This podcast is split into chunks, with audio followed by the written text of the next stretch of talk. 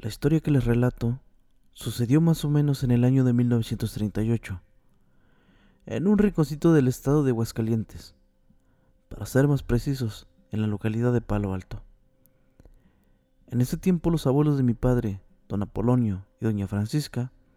eran un matrimonio joven, que en ese tiempo de escasez se dedicaban a las labores del campo.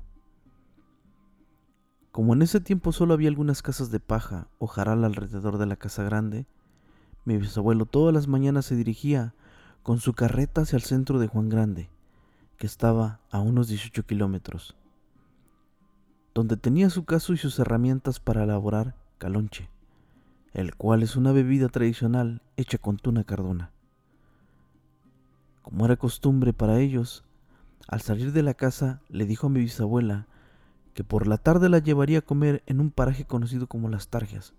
y como tenían solamente en ese tiempo a mi abuela Rafaela, de seis años, y a mi tío abuelo José de escasos tres meses, aprovecharían la tarde para enganchar las coronas de los nopales cardones, que se utilizarían en futuras cargas de calonche, junto con unas cuantas para comer en casa. Pero al estar inmersos en el trabajo, se regresaron más tarde de lo habitual, ya que los agarró la noche a mitad del camino al poblado. Gracias a que la luna iluminaba el sendero, mis abuelos no se preocuparon tanto por la visibilidad del camino, sino más por los ruidos que se empezaban a escuchar por las copas de los árboles y junto a los matorrales,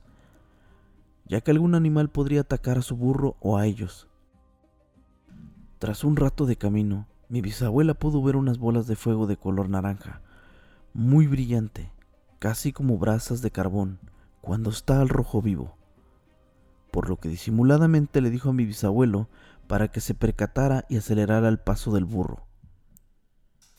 Pero como esas cosas se estaban acercando cada vez más alrededor de donde se encontraban todos, el animal comenzó a comportarse como si quisiera ir por otro lado, por lo que mi bisabuelo optó por bajarse de la carretera e ir guiando al animal más de cerca para evitar que se saliera del camino. Ya casi por llegar al poblado, las bolas de fuego se habían perdido de vista, por lo cual estaban más relajados. Nada más les faltaba pasar por el llamado Arroyo de las Maravillas para subir el vado natural que formaba el mismo arroyo. Fueron detenidos por dos mujeres, de aspecto desalineado y ropas con algunas rasgaduras.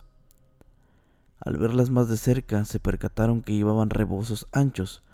que les ocultaban un poco sus rostros maltratados por el paso de los años y sus miradas cansadas de un negro profundo.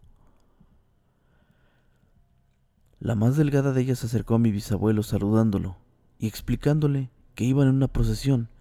pero que por edades avanzadas se habían quedado atrás y por la oscuridad de la noche se perdieron. Pero para él no tenía mucho sentido, ya que aún faltaba mucho para las fiestas patronales de noviembre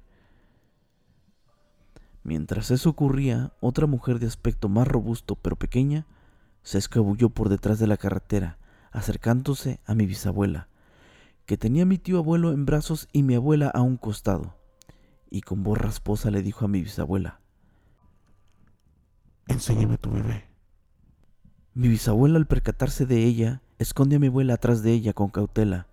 y para que mi bisabuelo no se diera cuenta, de que la otra persona está cerca de ellos, le pidió repitiera la pregunta. La señora, un poco más molesta por esa acción, se destapa al costado de su rostro, lo suficiente para poder ver su boca, la cual resaltaba lo maltratado de su piel y su escasa dentadura, de solo un diente amarillo un poco puntiagudo, y agarró un poco de aire, repitió la misma oración. Enséñame a tu bebé. Mi bisabuela, al no saber qué decir para evitar que ella lo viera, sin soltar todo el rebozo que estaba amarrado de ella, le destapó un poco su pequeño rostro, enseñándolo y tapándolo rápidamente con la mentira de que le haría daño el viento de la noche. Lo que mi bisabuela no se esperaba era que la mujer soltó una carcajada que le erizó la piel y provocó que mi tío abuelo comenzara a llorar de manera descontrolada. Mi bisabuelo, al no soportar más, forzó el final de la conversación con ellas, diciéndoles por dónde tenían que seguir para llegar a donde finalizaba la procesión, y de que no les podía ayudar a llegar, ya que aún les faltaba mucho camino por recorrer. El resto del camino fue relativamente tranquilo, pero mi tío abuelo no dejó de llorar de esa forma tan desesperada, que ninguno de los intentos por calmarlo funcionó. Al llegar a la pequeña casa donde vivían, los vecinos que a estos casos se encontraban a veces a un kilómetro de retirado, se comunicaban a base de gritos y solo se escuchaba que les decían a mis bisabuelos, no se duerman, andan las brujas rodeando ese niño que no está bautizado. Ahí comprendieron que aquellas bolas que se veían y las mujeres que se toparon eran la misma cosa. Durante toda la noche estuvieron en vela, tanto por los lloridos del niño como por aquel miedo que les invadía a mis bisabuelos. Desgraciadamente aquellas bolas de fuego estuvieron viniendo durante dos noches seguidas, rondando por todo el lugar, no solo por las casas de mis bisabuelos, y de igual forma pasaron en vela esas dos interminables noches, hasta que bautizaron a mi tío abuelo. Poco después se corrió la noticia de que el primer nieto del patrón, quien apenas era un bebé, murió de manera desconocida. Mi tío abuelo estuvo tranquilo durante el día y por la noche estuvo calmado, y sin mostrar angustia alguna. En el día que se iba a realizar el funeral, al acercarse a darle el pésame a la familia del patrón, mi bisabuela se acercó a ver el pequeño cuerpecito del niño, el cual presentaba marcas desde la cara hasta los talones, similares a mordidas pequeñas,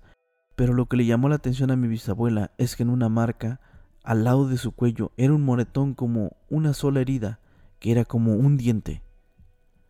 Al explicarle lo que vio a mi bisabuelo, supieron que las brujas fueron las que se acabaron la vida de ese bebé, en, vez, de la de, mi tío abuelo.